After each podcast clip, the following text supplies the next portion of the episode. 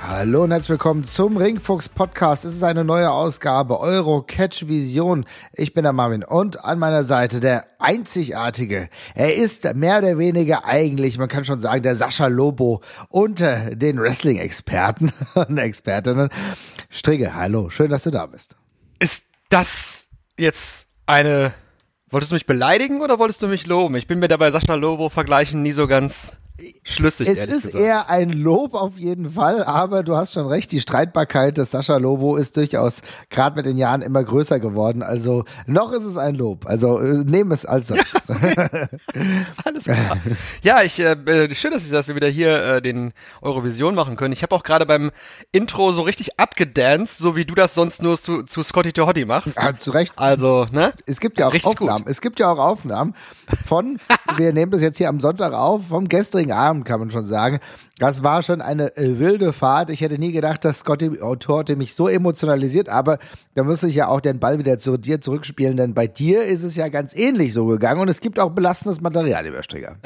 Ja, be be belastendes weiß ich nicht. Ich, ich, fand das ehrlich gesagt sehr schön. Auch äh, nochmal Gruß raus an Chenno, die ja die wunderbaren Fotos auch gemacht hat, so dass wir nicht da den YouTube-Stream nehmen mussten und uns da Screenshots rausholen mussten. Also es äh, war, war doch ein sehr schöner Abend, kann man daran auch festhalten. Auf jeden Fall. Es war ein sehr schöner Abend. Du sagst es, du sprichst schon an. Endlich mal wieder ein Samstag. Und ein Samstag ist für uns natürlich richtig gut. Sonst wird ja meistens sonntags veranstaltet und dann haben wir so die Problematik, irgendwie dann noch heimkommen, montags meistens irgendwie arbeiten oder so. Aber Samstag, das bietet sich natürlich an und deswegen sind wir mal wieder in Berlin gewesen. Ich habe mich sehr gefreut und wir waren nicht die einzigen, denn es war richtig voll, also roundabout 600, 700 Leute und die haben ordentlich Stimmung gemacht, muss man sagen, ne? Ja, das kann man auf jeden Fall sagen und ich glaube auch, dass die Location dazu beigetragen hat. Wir waren ja im Festsaal Kreuzberg und einfach dieser Mix aus verschiedenen Zonen, die es dort wirklich äh, auch gab. Es gab ja ganz viele Stehplätze auch, da können wir vielleicht nochmal gesondert drüber sprechen gleich, mhm. äh, weil das zum Teil auch ein Problem war in meinen Augen. Ja. Äh, aber allerdings haben die Stehplätze auch dazu beigetragen, dass eben die Stimmung so gut war. Also es gab rundherum so von ich glaube, eigentlich war es geplant, dass von zwei Seiten Stehplätze sind. Also einmal der, diese Tribüne da, ne? Und dann vor der Theke. Ja, stimmt. Es waren dann aber letztlich noch an anderen Stellen plötzlich äh, aufgepoppte Stehplatzsektionen, weil eben so viel für Tickets verkauft wurden scheinbar. Und dann hast du die, die regulären Sitzplätze plus unsere, ja, unsere Lounges da gehabt, ne, die, die Logen, die dann äh, für uns natürlich auch sehr willkommen kamen, weil es eine sehr angenehme Art und Weise war, so eine Wrestling-Show zu gucken. Das war toll, oder? Also ich habe zum ersten Mal in dieser Loge gesessen und muss sagen, so lässt es sich aushalten. Ja, das Einzige, was man vielleicht als kleinen Kritikpunkt hätte anführen können, wäre der weite Weg äh, zu den Getränken gewesen, ja. Ja, das fand ich auch. Das, äh, zumal es hinterher auch nicht mehr wirklich möglich äh, gewesen ist, da äh, richtig durchzukommen. Ja. Eben wegen der vollen Location. Also da also irgendwie, man konnte sich ja, glaube ich, auch was bringen lassen, aber das habe ich nicht so ganz verstanden, wie das funktioniert hat, ehrlich gesagt. Ich glaube auch, dass das gar nicht so offiziell der Fall war, sondern das waren irgendwie Fanverbünde, die sich da zusammengeschlossen haben, um ja. ihrem Bierkonsum ähm, einen weiteren Schub zu verleihen. Also ich gehe fast eher davon aus, dass es in diese Richtung ging. Aber du hast eben, eben schon angesprochen, es war viel los, es waren viele Fans. Vielleicht war es ein bisschen an einigen Stellen vielleicht zu voll, aber irgendwie habe ich das Gefühl gehabt, es war halt so ungleich verteilt, weil wir hatten natürlich relativ viel Platz. Da muss man dann sagen, eigentlich theoretisch hätte irgendwie auf den Bänken oder bei, hinter uns dann noch jemand sitzen können oder stehen können an der Seite. Und dann haben sich dann plötzlich dann relativ viel so an den Eingängen getummelt, ne? Ja, ja, genau. Und es war ja dann auch, dann sind wir vielleicht direkt bei dieser Thematik, es war dann ja auch so, dass dann plötzlich eine Gruppe von Fans ankam und sich halt quasi vor uns auf die, ähm, ja, auf die Erhebung setzen wollten. Und naja, ich, also ich habe halt schon ein Ticket bezahlt, wo ich auch gerne was sehen möchte und dann kann ich halt nicht wirklich, also nicht dulden, dass da Leute vor mir sitzen, die mir die Sicht nehmen. Also das tat mir dann für die Leute leid, ja. weil die auch offensichtlich halt Schwierigkeiten hatten, sonst äh, Platz zu finden, wo sie von wo sie aus gut gucken können, aber das ist, das ist halt dann letztlich auch leider nicht mein Problem, sondern das, das Problem des Veranstalters. Da hast du recht. Zum Glück aber war das ja jetzt äh, kommunikativ äh, handelbar und regelbar. Die sind ja noch Klar. weggegangen, es war alles gar kein Drama. Ist aber sowieso interessant. Also ich meine, wir haben ja in der letzten Zeit immer mal wieder Veranstaltungen auch in anderen Orten in Deutschland uns angeguckt, meistens aber dann natürlich eher so WXW-Veranstaltungen, wenn ich aber darüber nachdenke keine Ahnung, da war ich in Hamburg, äh, ja, keine Ahnung, wir auch Frankfurt ganz klar, Oberhausen. Ähm, vielleicht jetzt im Dör dörfischen Bereich, äh, gerade bei äh, Fightback, sind dann äh, so Sachen wie Büttelborn und so. Ähm, muss aber sagen, dass das Publikum in Berlin für mich nochmal sehr unique war. Also ich fand die Durchmischung von unterschiedlichen, ja, keine Ahnung, man könnte mal fast auch sagen, so der Kunststudenten, Studentinnen oder so, ja, diesen anderen Ansatz auch haben irgendwie. Das war, das sah für mich für vollkommen nach Berlin aus. Ja, ich glaube auch. Und das stelle ich zuletzt immer mal wieder fest, wenn ich auch bei, du hast es eben schon angesprochen, dass du ja auch in verschiedenen Orten mal dabei bist. Ich äh, war jetzt ja auch im Dezember noch in Borken bei der WXW und ich stelle immer wieder fest, dass tatsächlich diese Shows dann auch wirklich auch in Anführungsstrichen so aussehen, wie du dir etwa die Bevölkerung dieses Ortes vorstellst. Und das ist ja auch ein schönes Zeichen, dass das so durch alle äh, Alters, Altersschichten und durch alle sozialen Schichten hindurch ein ja, einen ansprechen kann. Das ist doch total geil, weil es waren wirklich auch jetzt in Berlin äh, waren ältere, ich habe ein paar äh, Omas und Opas gesehen, äh, die weiter hinten waren. Ich habe dann viele, sehr viele junge, ein paar Kinder gesehen. Also diese bunte Mischung, ja. dann auch natürlich auch so dieser leicht künstlerische Touch, das gibt dem Produkt vielleicht auch nochmal eine andere Wertigkeit oder kann zumindest auch so sein, dass dann vielleicht knüpft man Kontakte, bekommt dann auf andere Ideen. Also das finde ich sehr, sehr cool und das zeigt natürlich, dass die GWF in Berlin auch eine sehr gute Arbeit macht und äh, andere Schichten dann auch erreicht, andere Fan-Interessierte äh, äh, nochmal irgendwie abholen kann und das nicht nur in einem so einem kleinen äh, Wrestling-Nukleus bleibt. Also das ist eine erfreuliche Entwicklung. Ja, das kann ich unterschreiben. Aber wenn wir zur erfreulichen Entwicklung kommen, könnten wir eigentlich auch direkt mal einen Blick auf die Card werfen und müssen sagen, wir haben äh, zwei Pre-Show-Matches gehabt. Ich glaube, denen müssen wir uns jetzt nicht in Gänze mal widmen, außer du willst dazu ein bisschen was sagen. Aber ich muss schon sagen, so insgesamt, ähm, da waren viele Highlights dabei. Vielleicht willst du mir so mal so ein, zwei Highlights nennen? Ja, also die Pre-Show-Matches, ich denke, das waren das sind ja relativ kurze Dinger gewesen mit unter fünf Minuten. Da ist jetzt nicht so wirklich viel, was man dazu sagen kann. Äh, ich persönlich war ein großer Freund des Matches zwischen Metehan und Peter Tihani. Oh ja. Ich fand, Metehan hat da eine, ja, seine äh, wirklich fiese Qualität mal wieder rausgeholt, äh, hat wirklich, wirklich äh, den armen Peter richtig zu Boden getreten und immer wieder ist er hinter, hinter ihm her gewesen. Also da hat Metehan gezeigt, wie, wie vicious, sagt man ja im Englischen, er durchaus sein kann. Ja. Und äh, Peter Tihani hatte dann Schwierigkeiten, da wirklich äh, auch Fuß zu fassen und äh, im wahrsten Sinne des Wortes Fuß zu fassen und eben das Match dann auch verloren. Also das, das war für mich eines der besseren Matches tatsächlich. Ich fand auch, das war ein absolutes Highlight-Match. Zehn Minuten nur roundabout, haben sich relativ ähm, wenig Zeit genommen, um sich dafür maximal auf den Ömmes zu hauen. Metean Tihani mit einer wirklichen krassen Intensität. Man sollte nicht vernachlässigen, das ist ein Match, was in der Mitte der Card stattfand. Ja, also das war jetzt kein Main Event und dafür haben sie es wirklich krachen lassen.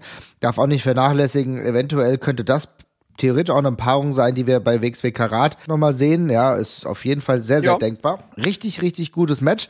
Und das sind halt natürlich so die großen Dinge. Ne? Also sehr tolles Match dieser beiden. Äh, Habe ich fast das Gefühl gehabt, dass äh, Metehan äh, den, den 30er noch ein bisschen rächen will. ähm, aber das, das war auf jeden Fall gut. Aber es waren auch so für mich auch so ein paar Kleinigkeiten. Ich nenne mal so ein paar Kleinigkeiten, bevor ich nämlich dann auch wieder so große Sachen komme. Ähm, bei der Pre-Show haben wir ja ein paar Wrestler gesehen, die ich beispielsweise noch nicht gesehen habe. Aber was mir da sehr, sehr gut gefallen hat, ist die Namensgebung von einem relativ jungen Wrestler, und zwar Georg Askola. Und er nennt sich der Grobian. ja,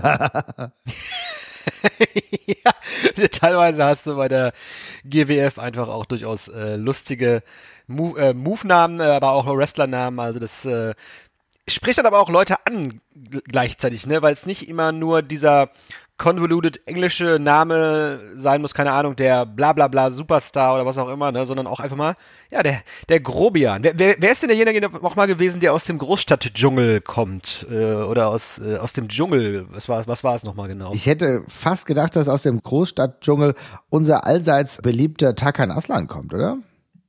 Ja, der, der kommt ja auch her. Es, es gab noch einen anderen, der, glaube ich, auch einen, äh, einen Dschungel, äh, Touch hatte, aber ich bin mir gerade nicht mehr sicher, wer es genau gewesen ist. Ja, also hier, ich weiß auch, was du meinst, aber ich komme jetzt nicht drauf. Liebe Leute, schreibt uns mal, wenn ihr jetzt aus der Pistole geschossen uns sagen könnt, wen wir meinen.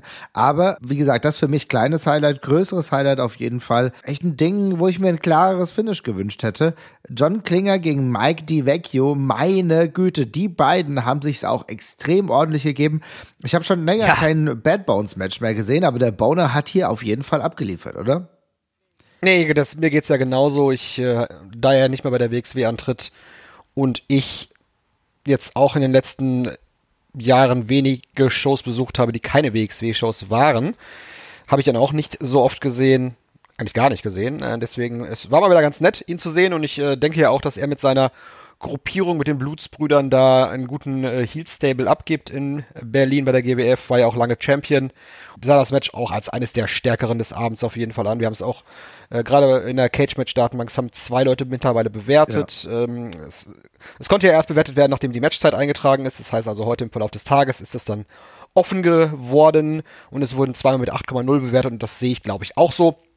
Ich fand das Match sehr, sehr stark. Man hat da auch durchaus ähm, die ja, die, die Ansätze ge gezeigt, dass das Ganze noch weitergehen wird. Eben aufgrund ja auch des Finishes, das, das ich persönlich natürlich im ersten Moment erstmal als Live-Zuschauer jetzt blöd fand, weil du dir ja als Live-Zuschauer ja gerne ein, ein klares Finish wünscht, aber insgesamt glaube ich dann, weil sie es ja nochmal bringen werden als Number One Contender Match um den World Title, dann durchaus auch sinnvoll und auch sinnvoll in den Verlauf der Show eingebettet, wora, wo, wobei ich sagen muss, dass ich da einige Dinge ehrlich gesagt ein bisschen anders ähm, äh, gebaut hätte. Okay. Ich war, also sie hatten ja durchaus, äh, es hat ja durchaus Sinn gemacht, dass sie diese, ich sag mal, diese Blutsbrüder, diesen Blutsbrüder-Block gemacht haben, ja? ja? Es gab ja dann ähm, als ähm, was ist das denn? Also die Pre-Show-Matches zähle ich jetzt mal nicht mit. Als drittes, als viertes Match gab es Erkan Sulzani gegen Senza Volto. Mhm. Dann gab es das Mixed Tag Match Crochester und Mila Smith gegen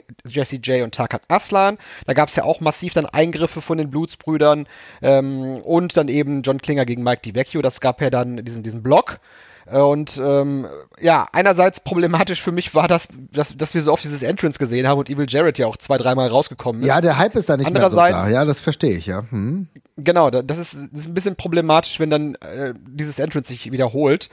Äh, andererseits war dann auch ein Problem, fand ich, und das hat man auch im, im Match selber gemerkt, dass dieser Blutsbrüder-Block dazu geführt hat, dass dann dieser, dieser Co-Main-Event zwischen Aitach Bahar und Yota Tsuji, was übrigens auch ein meiner Ansicht nach ziemlich gutes Match gewesen ist, doch ein bisschen problematisch war, weil die Fanreaktionen erstmal nicht so da waren, weil es vorher halt diese großen Heatsequenzen ja. gab mit den Blutsbrüdern. Ne? Ja, das fand ich. Das auch. ist das mhm. ist dann ein Problem gewesen für dieses Match. Ich hätte es einfach dann äh, an irgendeine andere Stelle gesetzt. Ich glaube, das wäre besser gewesen, das direkt nach der Pause zu machen und dann den äh, Blutsbrüder-Block abzufrühstücken vor dem Main Event. Ja, das finde ich auch. Also sehe ich, sehe ich ganz genauso. Das hat so ein bisschen die Dynamik verändert. Ja, auch sollten gar nichts aus den Matches herausnehmen. Du hast eben schon angesprochen, ich war ja eigentlich mit dem Finish von Klinger gegen die Vecchio nicht so wirklich zufrieden, aber das haben sie ja ganz gut erklärt. Und es ist ja auch für beide eine gute Sache, dass die dann um den Number One Contender Spot äh, kämpfen. Aber wie du richtig erwähnt hast, ähm, zumindest ja, von der, von dem Ablauf her hätte man das ein bisschen anders regeln können. Denn ein anderes Highlight, äh, wirst du das äh, so sehen? Ähm, lieber Strigger, was wäre dein nächstes Highlight? Wäre das tatsächlich iTouch gegen Jota? Ja, ähm, durchaus. Ich würde diesem Match am Ende so einen kleinen Vorsprung geben vor Erkan Sulzani gegen Sensa Volto. Ja. Die, hier hat sich auch wieder gezeigt bei iTouch gegen Jota, was ich ja auch schon gesagt habe, als wir über Jota Tsuji gesprochen haben nach den WXW, äh, nach der ersten WXW-Show vor drei Wochen. Mhm trotz dieser Position auf der Card haben, da, haben die beiden das geschafft, das Publikum während des Matches wieder reinzuholen. Und dann eben die, das Publikum war natürlich auch geschlossen hinter iTouch. Der wird ja durchaus positioniert als jemand, der sicherlich auch in äh, der Region des Berlin-Titles jetzt demnächst mitspielen äh, wird. Definitiv. Das ist ja der, so der Secondary-Title mhm. der GWF, der ja jetzt nicht mehr von Pascal Spalter gehalten oder aktu aktuell glaube ich noch, aber dann er wird ihn abgeben zur zur nächsten Show, glaube ich. Genau, da wird ja der Lightweight, äh, Lightweight Turnier, wo dann der Sieger gekrönt wird, ne? Genau, wo das dann kommuniziert wurde, so dass dann äh, da ein anderer Champion kommen wird und da glaube ich ist iTouch auch dann zu finden in dieser Division, während dann so Leute wie John Klinger, Mike DiVecchio eher Richtung World Title gehen werden. Das macht auch durchaus Sinn. Aber die beiden haben es wirklich auch geschafft, dann die Crowd wieder reinzuholen. Yoda Tsuji mit seinen Qualitäten, die wir schon angesprochen haben in der letzten Ausgabe, hat dann dazu beigetragen, dass das Match dann doch kein in Anführungszeichen Death Spot geworden ist. Nee, das haben die aber auch richtig gut gemacht. Die haben sich da durchgerungen, das muss man schon so sagen. Man hat nämlich schon gemerkt, okay, irgendwie, die Luft war jetzt nicht draußen, aber die Leute mussten mal durchpusten, ne? Weil, man muss auch sagen, dass Klinger gegen die Vecchio auch echt so ein, das war jetzt kein Spot-Festival, aber da sind echt viele Dinge rausgehauen worden, wo ich sagen musste, okay, das hätte jetzt auch ein Main-Event sein können, ne? Und dass du dann. Naja, es war so, war so ein mhm. Heavyweight-Spot-Fest, so ein Heavyweight-Clash, ne? Wo beide halt ja. zwei Bulldozer, die ineinander, laufen. Ja, und die auch gar nicht die, die Vollgas geben müssen. Es war für mich total geil, auch Mike Di Vecchio auch nochmal zu sehen, auch nochmal live zu sehen, weil sonst gucke ich das immer nur im Stream von der GWF, gucke ich dann meistens bei YouTube und dann, dann sehe ich das natürlich und kann es nachvollziehen, aber nochmal diese Personen so nah zu sehen, zu sehen, was das für ein kantiger Watz ist, das ist schon krass. Also der hat alle Chancen in Europa, in Gesamteuropa auf einem Niveau unterwegs zu sein, wo er überall um World Title kämpfen kann. Also da gehe ich fest von aus, dass wir den auch noch woanders sehen. Aber um nochmal zurückzukommen, du hast vollkommen recht, Aitat Spar hat dann eigentlich so bis dann würde ich fast sagen, sein Match des Lebens gehabt, wo er Yota Tsuchi wirklich auch besiegt hat nach knapp 20 Minuten. Das wird er so schnell nicht vergessen. Ja, das glaube ich auch. Ich gucke gerade mal so seine Matches durch in den letzten Monaten. Da ist, da, das ist auf jeden Fall eines, nee, das ist, das ist das, das herausragendste Match, was er bisher in seiner Karriere hatte. Da kann man, glaube ich, von ausgehen, ja. Ähm, du hattest eben schon mal einen guten Punkt angesprochen. Mike DiVecchio habe ich jetzt auch zum ersten Mal live gesehen. Mhm. Auch vorher, wie du es schon sagst, im Stream. Und das ist auch ein Punkt, den ich gerne sehen wollte, weil ich, unter, unter anderem deswegen bin ich auch dazu GWF gefahren, um mal wirklich zu gucken, wie das Produkt live wirkt. Ja. Denn die Shows, die ich bisher in den Streams gesehen habe, die fand ich meistens ganz gut und ich war auch unterhalten. Aber so der Funke ist dann nicht übergesprungen vom Live, äh, vom, vom Stream gucken. Aber man sieht deutlich, wenn man eben diese Matches auch sich anschaut und ähm, auch die Finishes und dann auch die Interaktion der Wrestler sich anschaut, dass natürlich dieses Produkt eher ein Live-Produkt ist. Ne? Ja, finde ich. Ähm, mhm. dann hast du halt auch solche, solche Gimmicks wie ähm, Andi Theke, der im Opener gegen Tim Stübing angetreten ist. Ist das ein geiler das, äh, Typ? Ich liebe ihn immer noch und na klar, aber du, ich weiß schon, was du sagst. Es ist halt für live unfassbar geil, wenn dann jemand reinkommt und die ja. HBK-Theme für sich singt, aber das ist natürlich etwas, was sich im Stream nicht so übersetzt, ne? Nee, überhaupt nicht. Ne? Das ist halt so eine wirkliche Vorortnummer. Da äh, ist dann der Anitheka auch äh, Rampensau genug, um das dann wirklich vor dem Live-Publikum abzuziehen. Und dieser Flair des, des ähm, Live- des Live-Erlebnisses, der kann sich auch gar nicht so übersetzen in den Stream, aber es ist trotzdem natürlich eine tolle Nummer, dass die GWF sowas anbietet, eben auch mit Kommentar ja dabei, sodass man da das aus verschiedenen Blickwinkeln äh, immer live verfolgen kann. Ja, das ist ja für uns total essentiell, ne? Ich meine, weil wir jetzt so eher aus dem Westen oder der Mitte Deutschlands nicht immer gerade sonntags ähm, nach Berlin fahren können, dann ist es total super, dass wir da dabei sind, ein bisschen was spenden können und uns den Stream dann anschauen. Also das ist ein super Service, den die GWF da macht und dann auch dementsprechend uns nicht nur bei Laune hält, sondern auch so ein bisschen emotional dabei hält. Und dann haben wir jetzt mal wieder sowas wie Samstag gehabt, wo du sagen kannst, okay, dann fahren wir wieder hin. Übrigens für all die Leute, die sich jetzt auch überlegen, im November wird es wieder eine Samstagsveranstaltung geben. Also das heißt, da könnten wir auch ja. mal wieder alle auf äh, uns auf den Weg machen Richtung Berlin und dann schauen, was die GWF da veranstaltet. Und wie gesagt, 600 oder 700 Leute, das ist schon eine Hammernummer. Hammernummer übrigens auch, du hast eben schon angesprochen, für mich so ein bisschen Licht und Schatten, viel Licht dabei, am Ende so ein bisschen mehr Schatten. Das Match zwischen Erkan Sulcani und Senza Volto. Ich fand, über weite Strecken war das ein richtig rundes Ding. Die haben echt eine geile Aktion rausgehauen. Dann im Verlaufe der Endphase habe ich das Gefühl gehabt, sie probieren jetzt gerade zum dritten oder vierten Mal etwas, was nicht so wirklich gelingen wollte. Das hat so ein bisschen für mich runtergezogen. Ja. Ja, du hast es ja schon gesagt, die haben das mehrfach versucht, da diese, sie hatten so eine Idee, und die, die, die scheinbar auch irgendwie sehr wichtig war für die beiden. Das hat sich mir aber nicht erschlossen, warum die so wichtig war. Denn sie wollten unbedingt so einen Hand, so eine Handspring Clothesline reinbringen. Also Sensor Volto geht in die, geht in die Seile, macht einen Handspring und mäht dann Erkan mit der Handspring Clothesline um. Warum das jetzt so ein essentieller Spot war, war mir nicht klar und sie haben es wirklich dreimal wiederholt, äh, damit es irgendwie funktioniert. Ich glaube, also es kann auch durchaus sein, dass da Evil Jared seinen Einsatz verpasst hat. Da bin, war ich mir nicht ganz sicher, aber das hat auch ja. alles nicht so gut funktioniert, was Evil Jared da als Begleitung an diesem Abend abgeliefert hat.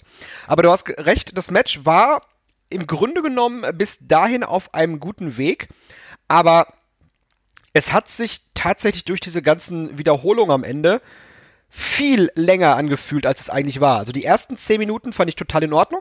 Die fand ich War ich auch ziemlich geil. drin. Das war auch Aber die letzten fünf ja, ja. haben sich dann angefühlt wie 15 und waren dann nicht mehr so cool. Bin ich, bin ich ganz bei dir. Ich muss sagen, die ersten zehn, das war für mich mit das beste RK-Match, was ich seit langem gesehen habe. Ne? Wo ich dann wirklich ja.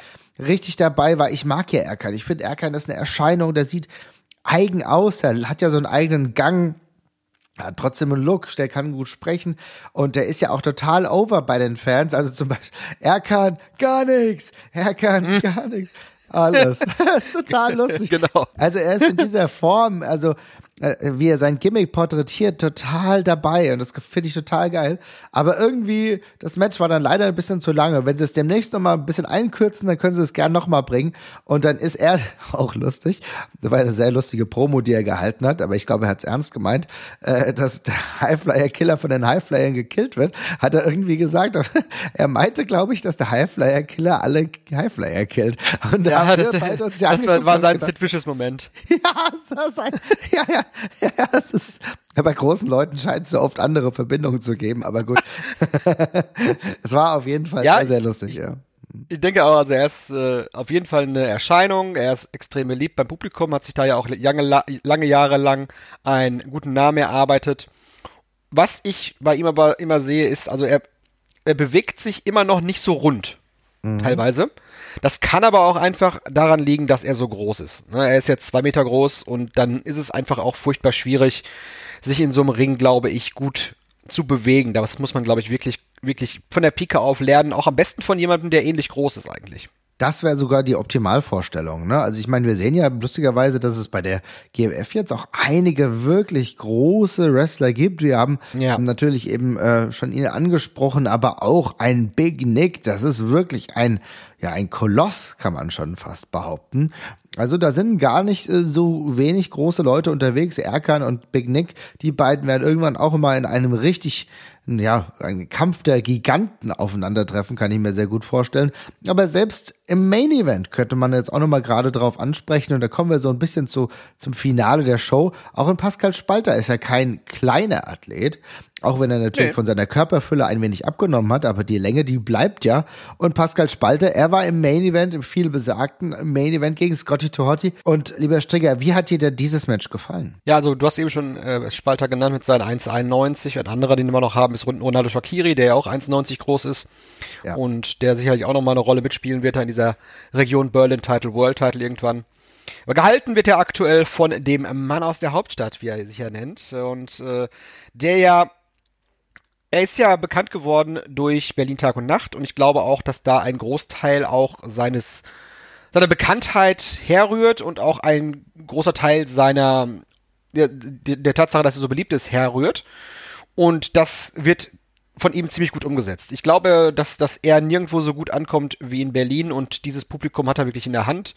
Er ist da, glaube ich, auch zu Recht jetzt äh, World Champion. Sie haben ja auch eine letztes Jahr eine lange Geschichte erzählt, wo er sich über Monate hinweg dieses Titelmatch verdienen musste und letztlich ja im November erst Champion wurde über Tony Harting, der den Titel bis dahin gehalten hatte und jetzt äh, hat er ihn verteidigt gegen, das war zunächst mal ja, das, das, das äh, Double-Title-Match im Dezember gegen Erkan Sulzani um den Berlin-Title, dann Metihan und jetzt eben Scotty Tohotti, also eine Regentschaft, die schon verschiedene Facetten gesehen hat. Und was wir jetzt halt hatten, war natürlich ein Ex-WWE-Star, der hier hingekommen ist, um halt den Champion äh, overzubringen. Und das hat ja, glaube ich, auch ganz gut funktioniert. Das Match selber, das dauerte zehn Minuten. Ich glaube, sie haben da das Nötigste getan. Alle beide haben ihre entsprechenden Spots einbringen können. Es gab den Worm zur Belustigung des Publikums natürlich dann auch. Und äh, da, da aber der Kickout dann raus und Spalter hat das Match dann letztlich für sich entscheiden können. Auch ganz in Ordnung. Danach noch eine schöne Promo von Scotty Tohody, um die Fans auch gut nach Hause zu schicken. Also der hat so als Fly-In, glaube ich, seine Rolle ziemlich gut ausgeführt. Ich fand auch, also die Rolle hatte herausragend gut ausgeführt.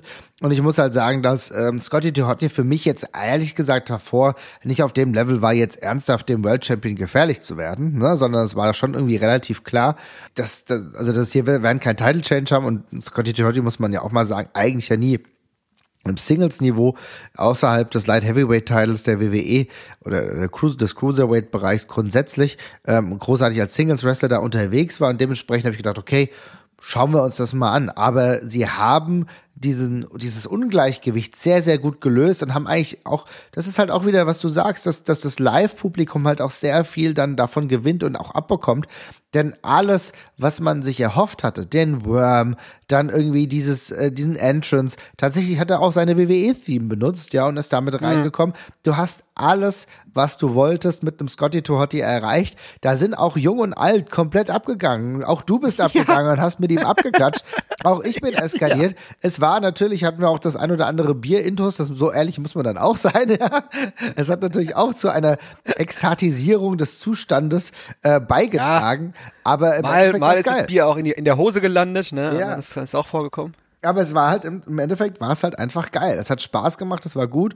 Und er hat einen Haufen Spaß gehabt. Und äh, das Match war auch, glaube ich, mit zwölf Minuten dann auch dementsprechend pointiert. Nicht zu lange. Äh, das, man brauchte hier keine 25 Minuten Strecke. Das wäre totaler Quatsch gewesen. Das hat Spaß gemacht. Und am Ende war es dann sogar noch so, dass wir den allumschließenden Moment hatten, als äh, Franz, der hinter den ähm, Bühnen, hinter den Kulissen der GWF ja verantwortlich ist für die ganzen Streams, damit es läuft, der so viel im Hintergrund gemacht hat, jetzt seinen Shining Moment hatte und den, und den Worm auch noch machen durfte, weil er großer Scotty Tohotti-Fan ist. Also das war schon ziemlich cool. Das ist eine super coole Nummer und das ist immer schön zu sehen, wenn dann diejenigen, die eben für einen Spot jetzt mal aus den USA reinkommen, sich dann soweit mit dem, mit dem Team auch verstehen und da auch eben offen sind für neue Bekanntschaften dann mit diesen Leuten dann äh, arbeiten und denen auch so einen Moment ermöglichen können. Das ist ja sehr schön tatsächlich. Und ähm, speziell Scotty Tohadi hat ja auch schon eine bewegte Geschichte hinter sich. Der ist jetzt seit 27 Jahren aktiv.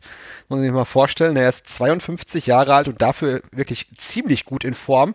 War jetzt auch lange Jahre Trainer im Performance Center, nachdem er ja erst Feuerwehrmann wurde und jetzt dann eben diese Trainerrolle hatte. 2021 ähm, hatte die aufgegeben oder wurde entlassen. Ich weiß gar nicht genau, wie rum es war.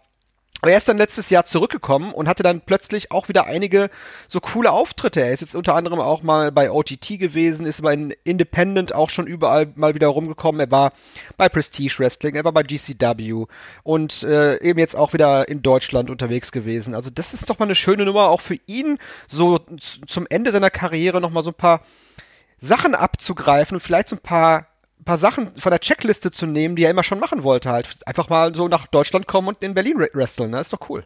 Auf jeden Fall. Und er hat sie ja auch jetzt nicht körperlich kaputt gemacht, aber er hat halt gezeigt und hat auch für sich gemerkt, wie viele Fans er auch hier immer noch hat. Ich fand, es war ein sehr, ja, herzerwärmender Moment. Das hat alles sehr, sehr gut gepasst und das ist auch genau das, was man sich von dem ein oder anderen Veteran dann vielleicht sogar auch erhofft.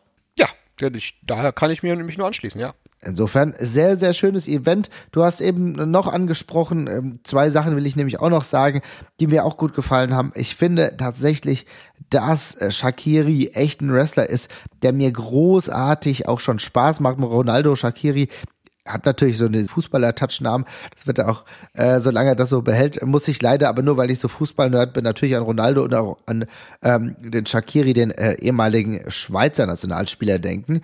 Aber da kann er nichts für, der heißt ja auch Shakiri mit Nachnamen. Ja, aber äh, diese Doppelung äh, passt dann dementsprechend ganz gut zusammen. Aber ich finde, Shakiri sieht halt aus wie Money. Ich habe das Gefühl, das, äh, da passt schon sehr, sehr viel zusammen. Ich sehe den gern wrestlen, der ist ja auch bei Fightback unterwegs, dort oft im Team mit Ahura. Ich glaube, die kommen beide sowieso ganz gut miteinander klar. Ich würde genau. Shakiri so gerne noch öfter sehen.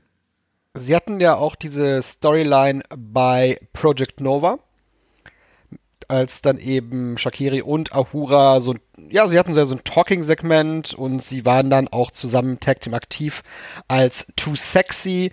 Mittlerweile ist Ronaldo Shakiri ja auch Tag Team Champion der GWF zusammen mit Crazy Sexy Mike. Und äh, ich glaube auch, dass er über diese Rolle ganz gut, äh, ja, an die Spitze kommen kann, denn ich erkenne bei ihm auch viel Potenzial und ich denke auch speziell fürs Berliner Publikum, speziell so für den Kontext der GWF, ist der ein ziemlich guter Wrestler, weil er es schon früh, obwohl er, der ist ja 30, wie lange ist der aktiv jetzt schon? Der ist jetzt, oh, der ist, nee, der ist ja schon, oh, der ist schon 13 Jahre aktiv.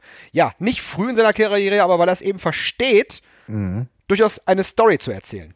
Ja, und ich finde, aber das ist jetzt auch so eine Entwicklung von dem, wie ich es beurteilen kann. Wir müssen natürlich immer, ich muss immer noch äh, beschränken, dass ich halt nicht dieses allumfassende Wissen habe, weil ich halt nicht die ganze Zeit in Berlin unterwegs bin, auch wenn ich mir halt die Streams angucke. Aber ich habe das Gefühl, dass im letzten Jahr oder in den letzten zwei Jahren da nochmal echt ordentlich was draufgeballert wurde. In Sachen, in Ring Erfahrenheit, auch Storytelling. Das gefällt mir jetzt einfach nochmal runter. Vielleicht ist jetzt einfach die Ronaldo Shakiri Zeit. Ja, ich, ich, ich es wäre ganz cool auf jeden Fall. Ähm, ich gucke gerade, also er hatte jetzt auch ehrlich gesagt noch nicht so viele Matches. Es sind 116, zumindest die wir in der Datenbank haben bei uns.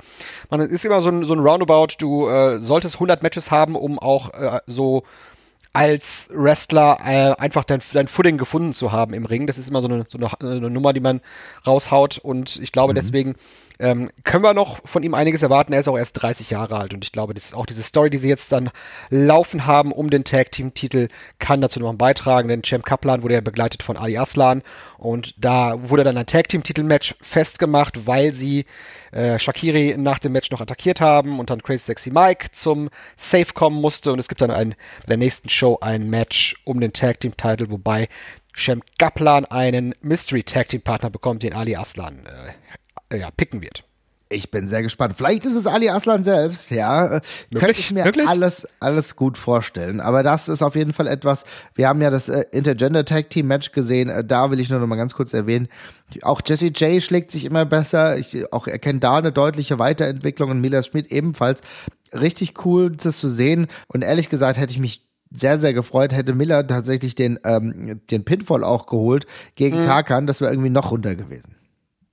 Ja, das ist absolut richtig. Ich will aber auch nochmal da einwerfen, dass auch in dem Match Crowchester dann eine gute äh, Figur abgegeben hat und der insgesamt ja auch in Berlin auch den Durchbruch geschafft hat. Also er gehört ja zu dieser ganzen Riege von Leuten, die jetzt da ihren Durchbruch geschafft haben. Äh, der hat ja auch den Light Heavyweight World Cup dieses Jahr, äh, letztes Jahr war es ja dann gewonnen, wenn ich das richtig in Erinnerung ja, habe. Richtig. Genau, mhm. hat er gewonnen, richtig. Und ist jetzt auch nämlich im nächsten Turnier wieder dabei. Und da haben sie ja auch einige Ankündigungen gemacht bezüglich dessen. Es wurden vier Namen angekündigt für das Turnier. Ich bin mir gerade gar nicht schlüssig, wann es stattfindet. Ich habe die, die, die Schedule der GWF gerade nicht vor mir, aber es wurde jedenfalls angekündigt, Peter Tihani, der ja auch aufgetreten ist, dann Marius Alani, das hat ja auch für ähm, ja, gute Reaktionen gesorgt.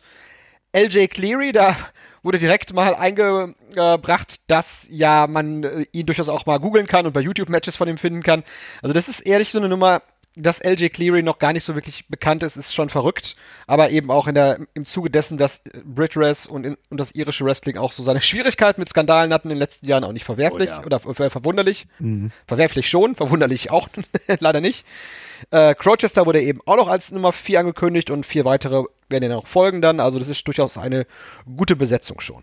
Definitiv. LJ Cleary, der zuletzt ja auch Pack ähm, um den Titel berungen hat, und zwar den All-Atlantic Championship, hat ihn dann nicht gewonnen, aber trotzdem natürlich für ihn auch mit 23 schon äh, ganz gutes auf die Schulter klopfen dafür, dass man überhaupt AEW-Titel um selbigen kämpfen kann. Also insofern kann man gespannt sein, wie das da mit dem Light Heavyweight Cup da weitergeht. Wir gucken auf jeden Fall, dass wir im November spätestens wieder zur GWF kommen, werden es ansonsten äh, schön im Stream verfolgen. Ja, ich würde noch eben ganz kurz nachschieben, dass diese Show der Light Heavyweight World Cup eben am 5 dritten stattfindet. Das ist, glaube ich, die Woche vor Karat, ne? Das ah, ist der okay. Sonntag. Und was auch noch stattfinden wird im März in Berlin ist eben die Frauenshow von Project Nova. Oh ja, sehr da, gut, dass du es erwähnst, ja. Mhm. Das ist am 18.03. in Berlin und da haben wir auch ein paar Ankündigungen schon für, das findet statt in der Weißen Rose. Und dabei sind die GWF Women's Championess Cara, Laura Di Matteo, ehemalige GWF Women's Championess. Äh, Melanie Gray tritt dort auf. Das ist äh, sehr schön für sie auf jeden Fall. Mhm. Ähm, dann haben wir Toya Moon und Sarah Grace, die aktuell ankündigen. Und Maria Della Rosa. Ah, ja, okay, genau. Also, das ist doch ein ja, man könnte schon fast sagen, Star-Picked Kalender, beziehungsweise nicht nur Kalender, sondern Roster, was da am Start ist. Maria de la Rosa erfreut uns ja auch immer ganz besonders, wenn sie in der WXW unterwegs ist. Also das ist echt cool. Melanie Gray, Toya Moon. Toya Moon habe ich noch nie live gesehen, muss ich mir, oder noch nicht bewusst live gesehen. Und Laura Di Matteo, allein was für ein Banger auch, ne, muss man schon sagen. Ja, absolut. Das, das, das wird, glaube ich, eine ganz coole Nummer mit verschiedensten Einflüssen aus verschiedensten Ecken. Und äh, ja, wer, wer dann eben in Berlin ist zu dem Zeitpunkt, ich weiß, Morbo hat sich schon eine Karte beholt, fährt also wieder hin. Also schöne Grüße auch mal raus hier an Morbo und insgesamt auch an die Truppe, mit der wir gestern unterwegs waren. Ich war ja mit, hab bei Flosch übernachtet am Wochenende. Wir sind dann eben aus Hannover reingefahren. Du kamst ja aus Frankfurt. Wir haben uns dann mit, mit, äh, mit Eva und Frank noch getroffen. Dann auch Wie schön das war, Halle. dass wir die mal gesehen haben, ne? Genau, das war also eine ganz, ganz coole Truppe. Ray war dabei, Franchise dabei. Also es war, hat echt Bock gemacht. Auf jeden Fall. Hat großen Spaß gemacht und liebe Leute, wir hören uns ganz bald wieder. Insofern macht's gut, ihr Lieben, und bis bald. Tschüss.